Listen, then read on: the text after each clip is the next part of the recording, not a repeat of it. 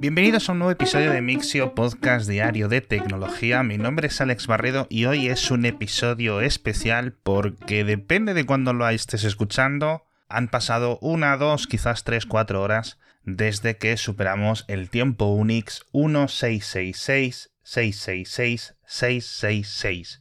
Esto ha ocurrido a las 4 y 57 de la madrugada horario español peninsular y es una de estas eh, fechas particulares para muchos programadores, sobre todo aquellos que gestionan bases de datos, administradores de sistemas, etc., y que utilizan este tiempo Unix, este tiempo de referencia basado en el número de segundos ocurridos o acaecidos desde el 1 de enero de 1970.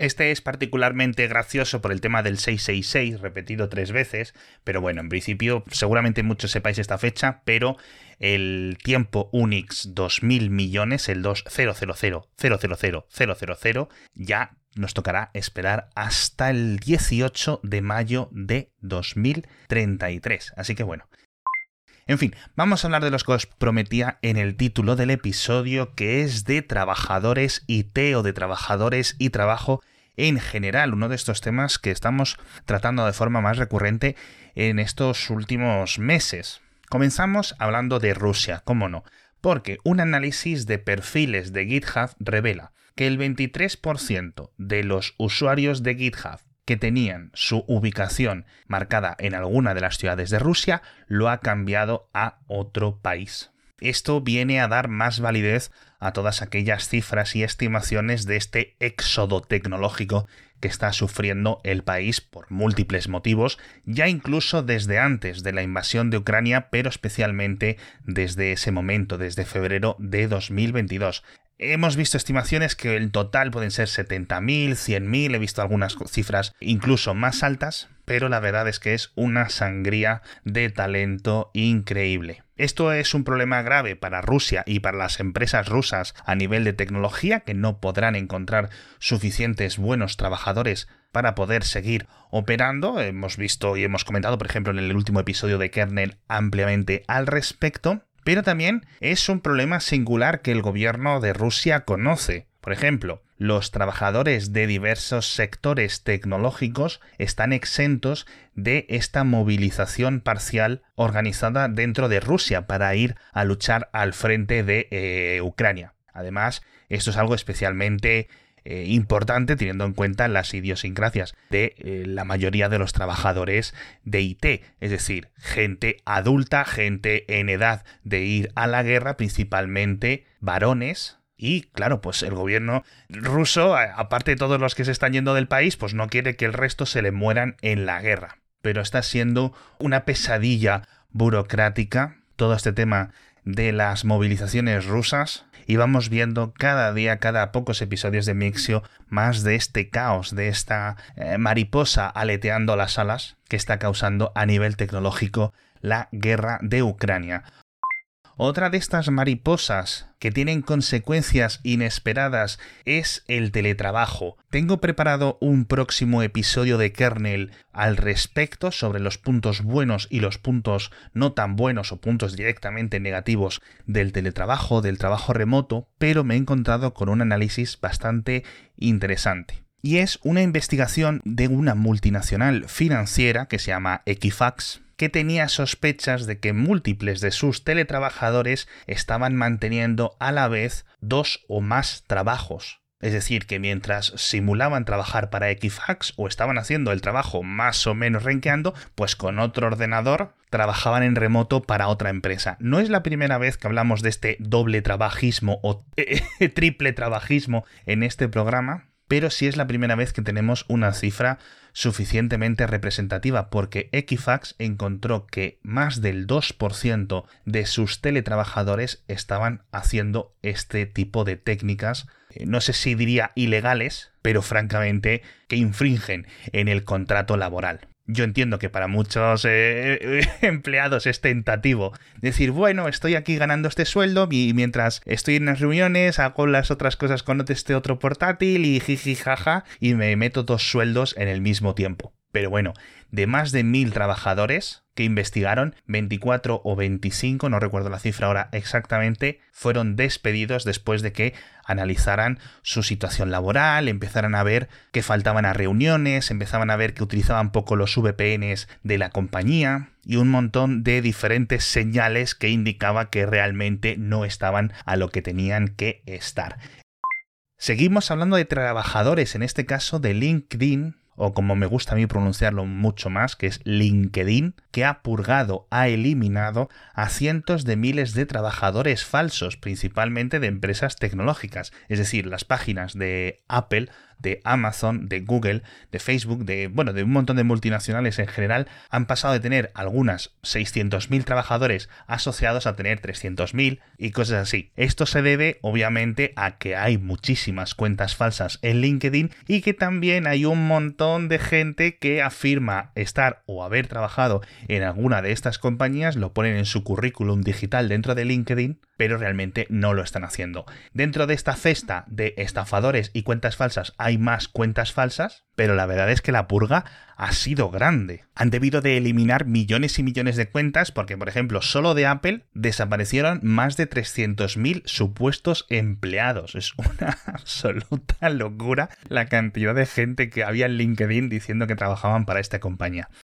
Por cierto, hablando de gente que trabaja para compañías tecnológicas, tenemos que hablar de Twitter y es que parece que esta semana por fin se va a cerrar la venta a Elon Musk, algo que no le hace muy feliz porque sabe que está pagando demasiado por la compañía. Y hay un informe del Washington Post que relativamente es un rumor, o yo creo que definitivamente es un rumor, de fuentes eh, cercanas a Elon Musk que dice que estaría considerando reducir la plantilla o despedir al 75% de los empleados actuales, es decir, unos 5.000 empleados que se irían a la calle en los primeros meses. La empresa niega que actualmente tenga planes para eso, pero claro, actualmente, cuando llegue el nuevo jefe, pues los planes pueden cambiar. Esto es un poco curioso, sinceramente. No es que vaya a despedir, bueno, pues dices, bueno, pues despido a los moderadores de Twitter que no hacen nada y los cambio por un bot que revise el contenido o elimino los sistemas de moderación. Pero realmente de estos siete mil y pico trabajadores de Twitter, la inmensa mayoría no son gente técnica, son gente de ventas, gente de marketing, gente de operaciones digitales, es decir, los que están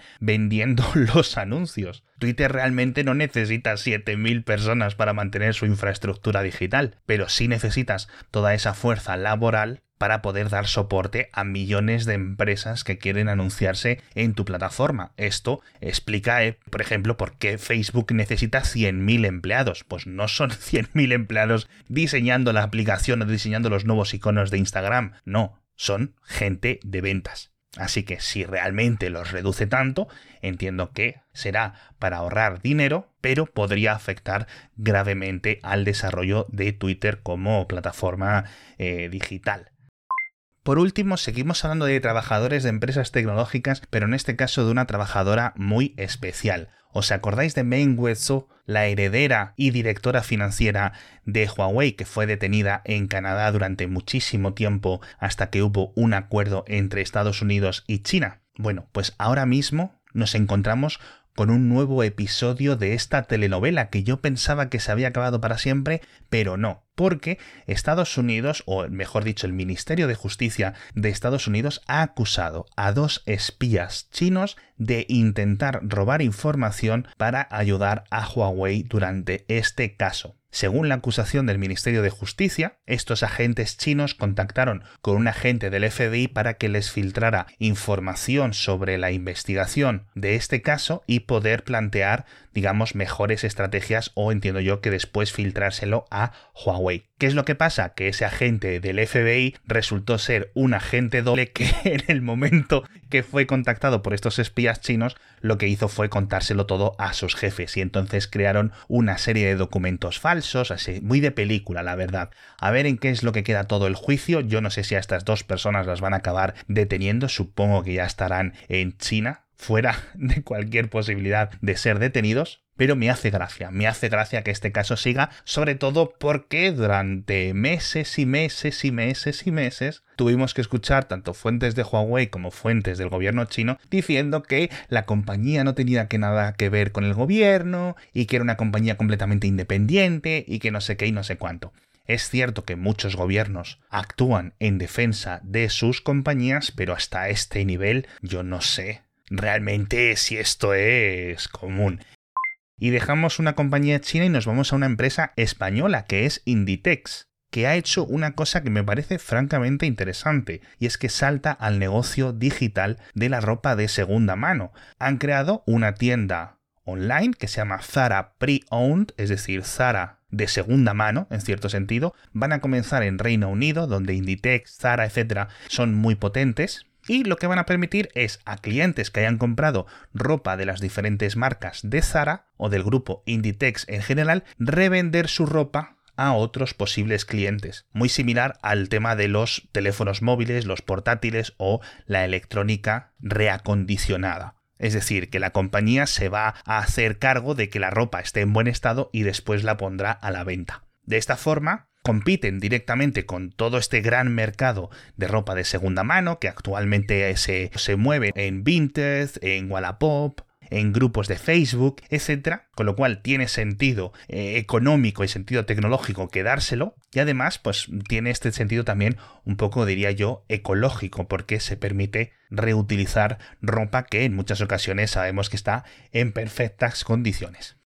Y ahora amigos vamos a hablar de coches eléctricos. Tenemos dos noticias que francamente una me ha dejado un poco confuso y la otra ha herido mi pobre corazón. La primera es que eh, los PERTE, igual que comentábamos que en España estos PERTE, estas grandes ayudas europeas para los semiconductores no estaban encontrando suficientes empresas para recibirlos por las condiciones o porque las empresas no tenían planes para construir suficientes fábricas de semiconductores en España con esas ayudas, pues lo mismo está ocurriendo con los coches eléctricos. El gobierno quería destinar casi 3.000 millones de euros garantizados por la Unión Europea para que diferentes fabricantes establecieran o cambiaran sus fábricas de coches y las reconvirtieran en fábricas de coches eléctricos, y parece que de momento hasta el 70% de estas ayudas han quedado desiertas, nadie las quiere, bien por las condiciones que van atadas a estas ayudas o por los tiempos o en general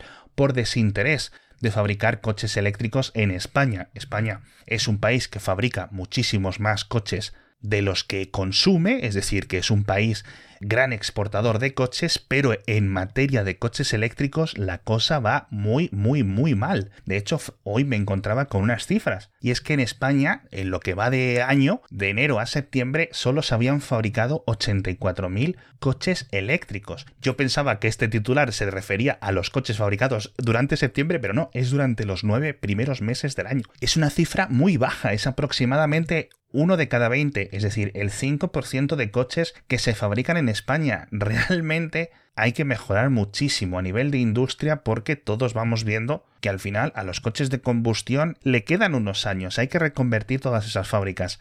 Y creo que igual que la adopción en España de coches eléctricos va muy lenta, obviamente y principalmente por motivos de precio, la fabricación también está yendo muy lenta. Es decir, que las grandes compañías que están vendiendo muchísimos y muchísimos y muchísimos coches eléctricos no están en España, están en Alemania, están en Estados Unidos, están en Corea del Sur y sobre todo están en China. Lo cual me lleva a la siguiente noticia, y es que Renault ha confirmado que dejará de fabricar el Zoe, que es su coche eléctrico más vendido. Lo hará en 2024. Y esta es la noticia que os decía que me había roto el corazón, porque a mí el Zoe es un coche que me gusta mucho, aunque no va a desaparecer técnicamente esta gama. Lo que van a hacer en Renault es sustituirlo paulatinamente por los nuevos coches eléctricos, tanto el Renault 5, que vuelve ese mítico coche de los 80 y de los 90 ahora en modelo eléctrico, y por la nueva gama Megane eléctrica. Lo cual hay una cosa interesante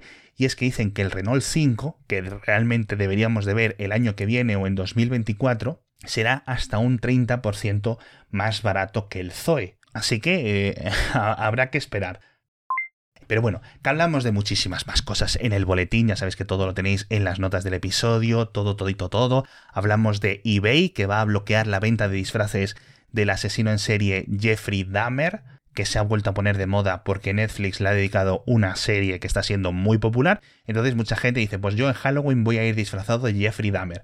Van a eBay, van a Amazon y los compran. Entonces, tanto eBay como Amazon han bloqueado las ventas de este tipo de disfraces por que infringen las políticas realmente de venta de productos relacionados con criminales reconocidos. Es decir, puedes ir de payaso asesino, pero no puedes ir de un asesino concreto. Y hablamos por último de algo que os va a asustar a algunos, y es que Apple ha subido los precios de sus servicios digitales. Creo que es la primera vez que los sube. Apple One, Apple Music y Apple TV Plus, todo sube de precio. Los servicios de almacenamiento de iCloud se mantienen en el mismo precio, pero, por ejemplo, el plan individual de Apple Music pasa de 10 a 11 euros mensuales, Apple TV Plus pasa de 5 a 7 euros al mes, y el plan que pago yo personalmente en mi familia, Apple One Premium, pasa de 29 a 32 euros todos los meses, es decir, 3 euros más al mes, con lo cual acabo de hacer cuentas y me sale la tontería del Apple One a 384 euros al año. Madre mía, de verdad, cómo se está poniendo la cosa.